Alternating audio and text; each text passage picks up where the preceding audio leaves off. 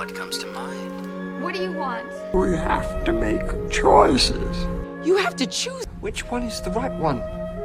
What do you want? It's not that simple. What It's... do you want? Make your choice. Bienvenue sur Le Choix de Marie, le podcast ciné qui vous donne tout simplement des idées de films à regarder. Sans spoiler ni prétention, je partage chaque semaine avec vous les films que j'ai vus pour faciliter votre dilemme du On regarde quoi? Hello à toutes, je retrouve enfin mon rythme de croisière de vie. Plus de festivals, plus de visites, juste ma nouvelle petite routine californienne. J'ai eu trois films à mater pour les cours, c'est pas rien, mais j'ai aussi pu rattraper un peu mon retard en salle et voir des films qui me tentaient, ce qui n'était pas forcément euh, la norme au cours des, des dernières semaines. On va donc parler de six films aujourd'hui, une comédie, Booksmart, un drame, Spencer, un film de guerre, Des mineurs, un- une comédie romantique, The Holiday, un deuxième drame, un héros et une comédie dramatique pour terminer, Belfast. Premier film de la semaine, c'était dans le cadre de mes cours. Il s'agit du premier film de l'actrice Olivia Wilde en tant que réal et il s'appelle Booksmart. Sorti début, début 2019 aux US, il n'a eu droit euh, qu'au direct euh, to Netflix en France euh, un peu plus tard en 2020. Deux ados, Amy et Molly, n'ont jamais été dans une soirée, ont toujours privilégié leurs études, mais à la fin de leur terminale, elles décident de se rendre à la soirée de Nick, le mec populaire de leur classe. Cependant, rien ne va se passer comme prévu, c'est en fait un petit peu le Superbad version féminine. J'étais hyper étonnée qu'on me donne un teen movie à voir pour les cours.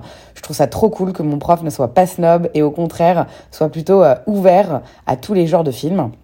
J'ai eu en fait à analyser le son dans ce film, dialogue, musique, effets sonores, tout, mais surtout j'ai passé un excellent moment. C'est loin d'être inoubliable comme film, j'ai quand même préféré Superbad, mais ça reste un excellent feel-good movie sur le passage à l'âge adulte. La mise en scène du plot et du contexte est tout à fait classique. On retrouve les clichés habituels avec des jeunes qui veulent se lâcher pour leur dernière teuf, les populaires, les losers, les profs un peu blasés, mais le film gagne ensuite en intérêt à partir du moment où Amy et Molly s'ouvrent peu à peu. Et derrière, le temps fait son œuvre, puisque les deux jeunes filles deviennent sacrément attachantes au fur et à mesure que les minutes défilent. Elles ne sont certainement pas les plus cool, mais elles livrent des performances très authentiques qui fait qu'on arrive facilement à s'y identifier, ce qui n'est pas toujours le cas dans les teen movies. Ils ont tendance à être juste un petit peu trop exagérés sur tous les traits. En termes de mise en scène, j'ai franchement trouvé qu'Olivia Wilde se sentait très très bien, surtout pour un premier film.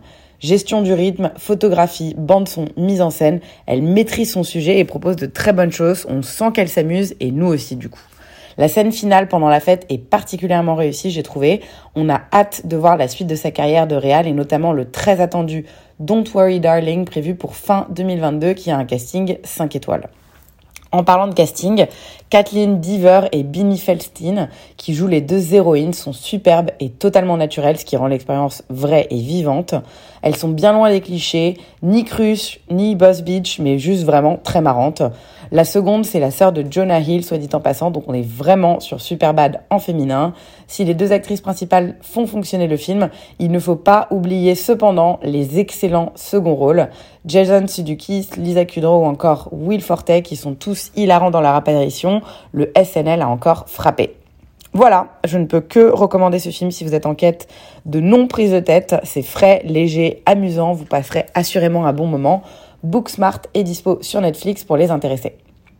Une sortie en salle ensuite pour aller voir Spencer, dont on parle pas mal en ce moment. Il s'agit du film américano-britannico-germano-chilien produit et réalisé par Pablo Larraine, qui est en fait une biographie sur la princesse Diana. C'est déjà ce même metteur en scène qui avait été en charge de Jackie en 2016 avec Nathalie Portman sur Jackie Kennedy. Nous sommes en décembre 1991. Le mariage entre le prince Charles et la princesse de Diana euh, est affaibli depuis longtemps. Malgré les rumeurs de divorce et liaisons extra-conjugales qui abondent, la paix est décrétée pendant les fêtes de Noël au domaine de Sandringham. Il y a à boire, à manger et à chasser. Diana connaît le jeu, mais cette année, les choses vont être bien différentes. J'en attendais pas grand-chose. J'avais été qu'à moitié emballée par Jackie. C'était surtout la performance de Nathalie Portman qui m'avait convaincue. Et il faut dire que Même de manière générale, les biopics historiques, c'est pas forcément mon genre préféré. J'ai par ailleurs pas du tout été biberonnée à Twilight, donc Kristen Stewart, je m'en fous un petit peu. Eh bien, j'ai été totalement convaincue. Le réalisateur vient condenser en fait le récit sur quelques jours et nous met dans la peau du personnage principal le temps d'un Noël. On est donc bien bien loin du biopic classique qui s'étend sur plusieurs années, ce qui rend l'histoire bien plus intime, je trouve, en fait, que ce soit condensé sur quelques jours. En effet, je trouve que grâce à ce procédé de narration, on apprend à découvrir avec beaucoup de profondeur un personnage culte et vénéré. Le film dit ouvertement être une fable inspirée de la vie de Lady Di, donc on ne sait pas réellement ce qui est vrai ou, pas en fait dans les faits qui sont racontés. Mais peu importe finalement parce que ce que le film relate surtout, c'est l'état d'esprit général de la princesse. La mise en scène est très contemplative et toujours centrée sur ce personnage, plan très poche d'elle tout au long du film qui mettent l'accent sur ce qu'elle vit et finalement pas du tout sur ce qui se passe autour. L'ambiance est très travaillée et au travers de cette jeune femme euh, perdue dans un milieu qui ne lui va pas et qui ne veut pas d'elle finalement, on se sent très très vite oppressé, tout autant qu'elle finalement. Ça semble presque irréel par moments. Euh, tant, tant, ce qu'elle tant ce qu'elle vit que le lieu dans lequel elle est. Il y a des passages qui vraiment euh, frôlent le fantastique, des images où on la voit déambuler dans les interminables couloirs du palais ou alors dans la brume qui se lève sur les jardins euh, tout autour, pendant qu'elle revisite également son passé, on dirait parfois un récit de fantôme, ce qui est finalement presque ce qu'elle semble être. Parlons un peu de la performance clairement oscarisable que nous offre Kirsten Stewart, qui incarne Lady Di. Euh, j'ai pas vu Diana avec, euh, euh, avec Naomi Watts, mais je peux vous dire que là, c'est vraiment bluffant. Le moindre de ses gestes, de ses expressions ou de ses paroles sonne plus vrai que jamais et je parie fort qu'elle sera nominée dans quelques mois. Sally Hawkins a également un petit second rôle sympathique, ce qui apporte de la profondeur au personnage de Diana, mais Kristen crève tellement l'écran qu'elle semble presque anecdotique à côté. Parlons, please, des costumes qui sont tout simplement splendides. Il faut dire que Lady Di était une icône de la mode déjà à l'époque, mais c'est fou de voir à quel point ça n'a pas changé aujourd'hui. J'ai été charmée tout du long, alors que je suis pas forcément euh, quelqu'un euh, très impliqué dans tout ce qui va être mode. Point négatif quand même, il y en a deux petits à mon goût. La musique tout d'abord que j'ai trouvé un peu hors sujet ou alors j'ai dû passer à côté d'un truc, mais j'ai clairement trouvé euh, qu'elle était trop présente et franchement parfois agaçante. Et ensuite, j'ai trouvé un petit peu euh, dommage d'avoir été autant focus sur l'anorexie de la princesse. On saisit vite le problème, je sais pas si c'était nécessaire d'insister autant dessus. Voilà, Spencer, ça reste un très très bon film que j'ai vraiment beaucoup aimé et que je vous recommande vivement. Je lis que ça peut euh, être vu comme un complément à la série The Crown. Ça me donne vraiment vraiment envie de la regarder parce que finalement je me rends compte que je connais assez peu l'histoire et les dessous de la famille royale anglaise. Pas de date de sortie euh, annoncée en France pour le moment. Malheureusement, ce sera sûrement début 2022 à l'approche de la saison des récompenses. Deuxième film que j'ai eu à voir pour mes cours cette semaine, c'était Des mineurs de Catherine Bigelow. Ça fait partie des films que j'ai loupés entre 2007 et 2012 parce que j'étais étudiante et beaucoup trop occupée à faire la fête. Ma passion pour le ciné avait été un petit peu euh, délaissée. Beaucoup de films d'action et de thrillers à son actif, euh, Catherine Bigelow, et celui-là, c'est son huitième long métrage. Pendant la guerre en Irak, l'équipe américaine de déminage commandée par le sergent James a pour mission de désamorcer les nombreux engins explosifs du secteur. Cela au péril de la vie des soldats, mais aussi de celle des civils irakiens. Le sergent de première classe Will James, un homme cynique et désabusé, semble presque prendre des risques inconsidérés. Il est mal perçu au départ par ses coéquipiers et ceux-ci vont à la longue apprécier son professionnalisme au combat et ses qualités humaines. Pas vraiment d'histoire en fait, mais film de guerre du coup, un genre que j'aime beaucoup. Et j'en attendais énormément de ce film aussi, étant donné qu'on est quand même sur le meilleur film des Oscars 2010. On rentre très vite dedans, le rythme est très bon, dès les premières minutes on est plongé dans l'enfer de leur quotidien. Le réalisme des scènes est bon, c'est plein de tension comme film et la mise en scène est franchement assez dingue, donnant de l'importance à des petits détails qui pourraient paraître insignifiants mais qui ajoutent beaucoup in fine à la tension du film. J'ai clairement regretté de ne pas l'avoir vu au ciné. Même pas sur une belle télé parce que j'ai encore que mon ordi à ce stade chez moi, parce que les effets spéciaux sont de vraiment très très bonne qualité et le son est un élément à part entière du film, apportant beaucoup à l'expérience immersive. Certaines séquences sont tout simplement époustouflantes et on se retrouve aussi euh, à retenir notre respiration carrément devant, euh, devant l'action. Alors que pourtant, faut dire ce qui est, c'est ce que je disais en parlant du synopsis, c'est assez lent comme film. C'est une succession d'épisodes de déminage en fait, avec une trame de fond un peu euh, sociale, mais il n'y a pas de réelle intrigue forte dans Des mineurs. Ça peut paraître un peu redondant, d'autant plus que le film dure 2h10. Je me suis pas ennuyée, mais c'est vraiment grâce à la précision quasi euh, documentaire du film et surtout le stress permanent qui s'empare de nous pendant les scènes d'action. Et je vous rappelle que je le regardais sur un ordi portable. Gros gros cast dominé par une star montante de l'industrie cinématographique américaine à l'époque, Jérémy Renner, qu'on voit vraiment euh, beaucoup beaucoup aujourd'hui, mais à l'époque c'était un de ses premiers rôles. Il est parfait dans son personnage. C'était en fait son, carrément son premier rôle principal, je crois bien, et le film qu'il a projeté sur le devant de la scène. Compréhensible, il est l'âme du film. On a aussi Anthony Mackie qui est très bon également, et pareil, c'était un de ses premiers rôles majeurs. Et on note aussi la présence de quelques guest stars en second rôle, comme Ralph Fiennes ou Guy Pearce. En toute honnêteté, j'ai un peu de mal à comprendre pourquoi ce film a gagné l'Oscar du meilleur film. C'était bien oui, mais il n'y a euh, aucun élément qui peut laisser penser qu'il vaut la peine d'entrer dans le panthéon du 7e art. Il faut savoir qu'il a gagné un paquet de récompenses, dont 6 Oscars au total, dont meilleur film, meilleur scénario original et meilleur réalisateur. Catherine Bigelow est ainsi devenue la première femme à remporter l'Oscar de la meilleure réalisation. Je réitère, j'étais pas autant au taquet euh, à l'époque sur les sorties ciné, donc j'ai pas du tout vu tous les autres nominés, mais il y avait quand même Avatar ou Inglorious Bastards qui, sans être mes films préférés, me semblent être un peu plus mémorables que celui-là. In fine, j'ai été un peu déçue, j'en attendais sûrement euh, trop, et je m'étais dit que j'allais passer une soirée extraordinaire devant un film extraordinaire. Euh, voilà, un film des Oscars, une soirée Oscar finalement. Et c'était finalement bien loin d'être le plus grand film de guerre du monde. De, nombreux films du même genre auraient mérité l'Oscar avant. Des mineurs est dispo en streaming sur Canal pour les amodés. Troisième et dernier film, vu dans le cadre de mes devoirs, vous n'allez pas y croire, mais il s'agit de The Holiday, la comédie romantique de 2006 écrite et réalisée par Nancy Meyer. Un peu abonnée au Romocom, c'était déjà elle derrière À nous, quatre, pardon, Ce que veulent les femmes et Tout peut arriver, qui sont tous assez iconiques.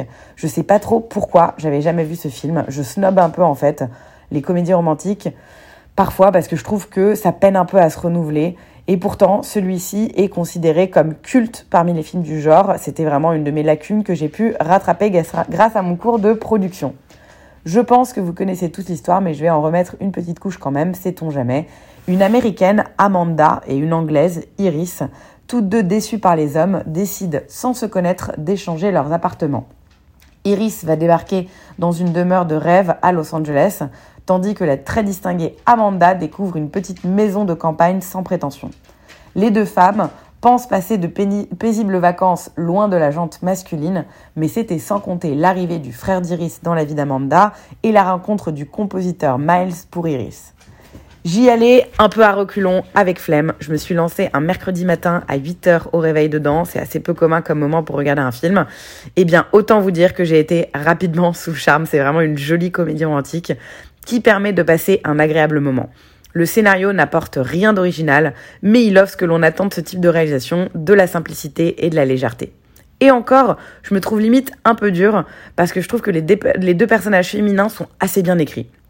Amanda en control freak qui pense trop, parle trop, totalement bloquée au niveau de ses émotions. Ça contraste un peu avec les nénettes de comédie romantique souvent très niaises et émotives. Et pareil pour Iris, qui est plus fleur bleue euh, clairement, mais qui reste hyper touchante et surtout autant vous dire que j'ai adoré le côté européenne qui débarque à LA, découvrir des vieux films et passer son temps avec des vieux. J'ai eu l'impression de voir un peu ma vie. Les deux personnages masculins sont un peu moins recherchés, je trouve, plus clichés. Graham est tout simplement parfait impossible de ne pas tomber amoureuse de lui. Il ne manque qu'une scène où il sauve en fait un petit caisson de chiot abandonné pour que la terre entière frappe à sa porte. Miles, américain, un peu lourdeau, prévisible, le moins convaincant de tous, j'ai trouvé. La fin est prévisible, mais on s'en moque parce qu'on passe un agréable moment en compagnie d'un casting excellent. Cameron Diaz est fraîche, Kate Winslet est cute, Jack Black est pato et Jude Law, Jude Law en fait, juste, il fait absolument rêver. Euh, il est, enfin, franchement, ce que je disais, en fait, il est irréel comme personnage. Les duos vont bien ensemble et la musique de Hans Zimmer accompagne le tout à merveille. Voilà, in fine, euh, mission accomplie. J'ai pas vu le temps passer, j'ai ri, j'ai versé ma petite larme et j'ai écrit à mon copain à la fin pour lui dire que je pensais à lui. C'est ce qu'on attend des rom des rom je crois. Ce fut donc efficace. J'ai pas grand chose à ajouter de plus dessus. Je pense vraiment pas le revoir, mais c'était une bonne façon de commencer ma journée. Et je suis maintenant censée bosser sur une suite, un préquel, un remake ou un spin-off pour mon cours. On a décidé de se concentrer sur la vie du vieux. Euh, Arthur, euh, qu'est-ce qui se passait? Parce que c'est un scénariste euh, dans les années 50, dans le, les débuts en fait de Hollywood, bah on va faire un spin-off sur sa vie à lui et je suis assez emballée par le projet. Voilà, ça vous aura peut-être donné en tout cas envie de le revoir. Euh, ou de le voir si vous ne l'avez pas vu en tout cas. Euh, et si oui, il est dispo sur Netflix et sur Amazon Prime pour les abonnés. C'était le mythique The Holiday. Pour une fois, j'ai pu voir un film étranger avant vous. On a eu pendant deux jours, oui, vraiment deux jours, la possibilité de voir Un héros, le nouveau film du génie iranien Asghar Farhadi, qui a gagné le Grand Prix du Festival de Cannes en juillet dernier à Execo avec Compartiment numéro 6, un film finlandais. Euh, on a pu le voir en salle, du coup, voilà, pendant deux jours. C'est un réal que j'aime énormément. J'avais beaucoup aimé ses précédents films, Le Passé, Une Séparation et Le Client, que je vous invite à découvrir si vous ne les avez pas vus. Ce film est un peu difficile à vendre au niveau du synopsis. Nous suivons Rahim, un calligraphe et peintre divorcé qui a été emprisonné pour ne pas avoir payé ses dettes à Bahram, un estuaire.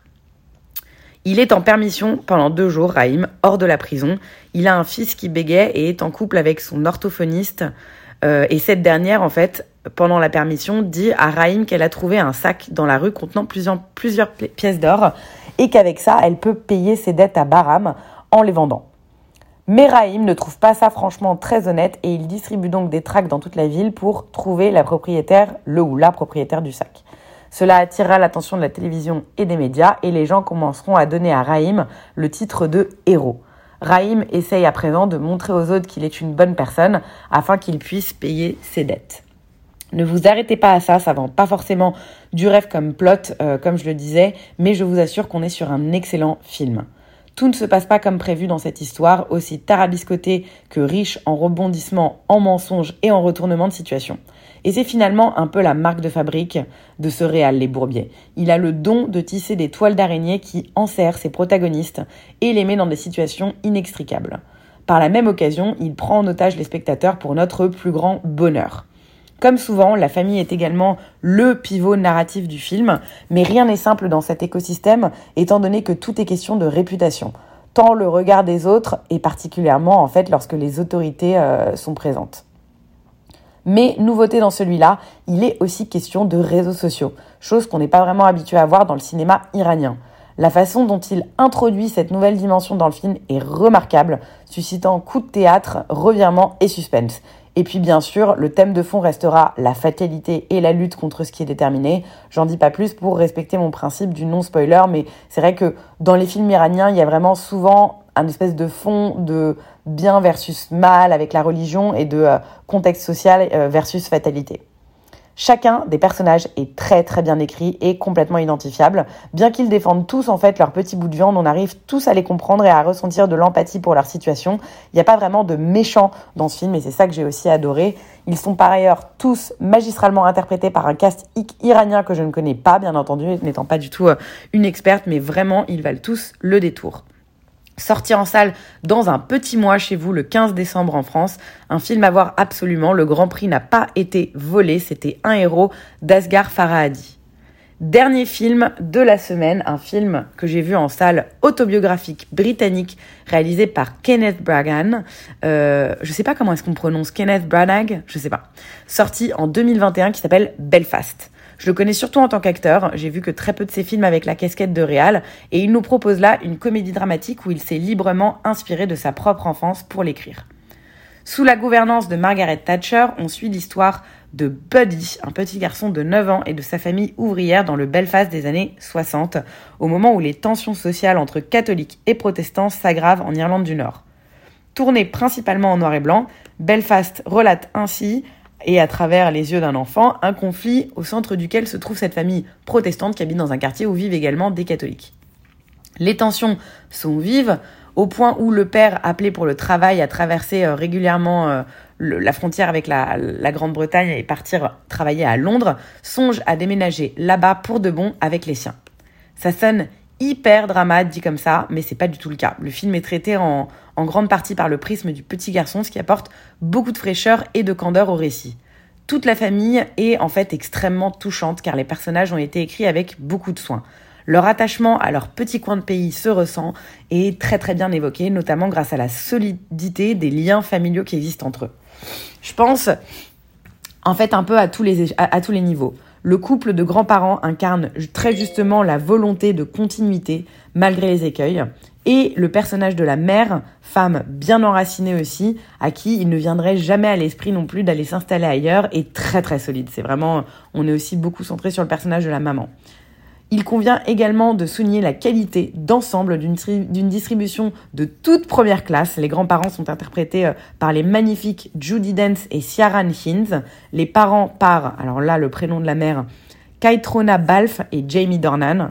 Tout aussi beau que crédible et harmonieux, sans oublier bien évidemment le formidable petit Jude Hill. Cinématographiquement parlant, le film est splendide, vraiment. Le choix euh, des plans et la photographie apportent beaucoup de poésie et de symbolique au film. Rien n'a été laissé au hasard.